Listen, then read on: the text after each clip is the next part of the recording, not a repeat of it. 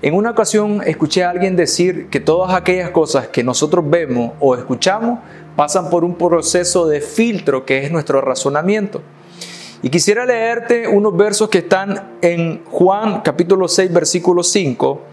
Cuando alzó Jesús los ojos y vio que había venido a él gran multitud, dijo a Felipe, ¿de dónde compraremos pan para que coman estos? Pero esto decía para probarle porque él sabía lo que había de hacer.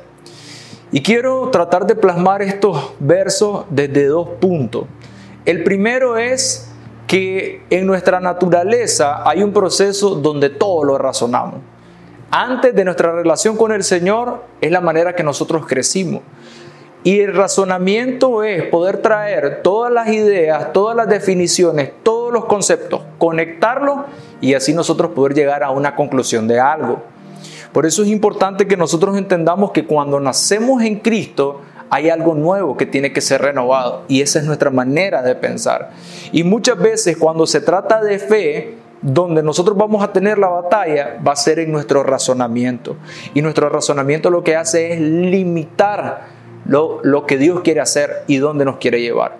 Pero por otro lado, dice que Jesús le hizo una pregunta a Felipe, pero no era porque Jesús no supiera lo que él iba a hacer. Y eso quiero dejarte en tu corazón.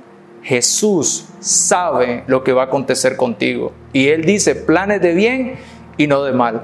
Pero usa una palabra, dice, esto lo hizo para probarle. Y una de las definiciones de esta palabra era para que Él pudiera ver dónde estaba, pero a la misma vez motivarlo para que Él pudiera crecer y desarrollar su fe. Eso es lo que el Señor quiere hacer contigo y conmigo. Nos quiere transicionar de un lugar donde todo lo hacemos desde nuestro razonamiento a un lugar donde nosotros nos movamos en fe y en su nombre. Que Dios te bendiga.